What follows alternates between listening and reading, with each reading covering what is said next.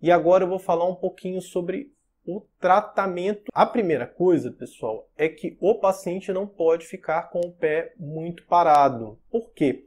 Quanto mais parado o pé ficar, vai piorar a circulação no pé e ao piorar a circulação no pé, menos sangue vai chegar no nervo e esse sintoma pode piorar.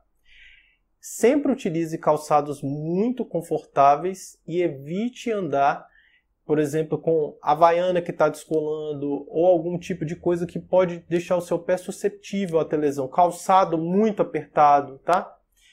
E ao mesmo tempo, tente fazer experiências com seu pé, no sentido de oferecer ao pé estímulos ambientais diferentes. Então, por exemplo, andar numa grama, botar o pé sobre areia, fazer uma caminhada, por exemplo, quem está em região de praia, fazer uma caminhada sobre areia, só tomar muito cuidado da areia não estar tá muito quente colocar o pé numa água fria e posteriormente colocar o pé um pouco na água morna, bem medindo as temperaturas para não correr o risco de se queimar.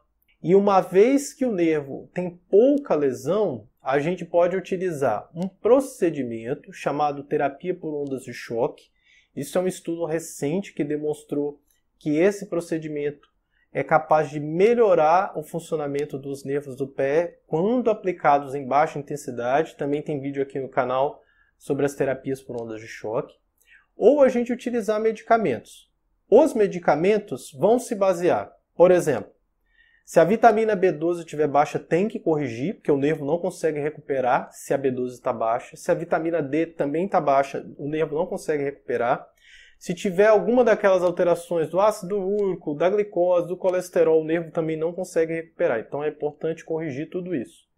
E a gente pode utilizar as medicações clássicas, que são os inibidores da região da bomba de sódio e potássio, em que a gente pode utilizar a carbamazepina, existe um outro grupo de receptores que a gente chama de receptores gabapentonoides, que a gente utiliza a gabapentina, a pregabalina, uma medicação antiga chamada de amitriptilina e você fazer bastante movimento com o pé. Se você tiver algum grauzinho de fraqueza, fazer fisioterapia, porque isso ajuda muito a melhora dos funcionamentos do nervo.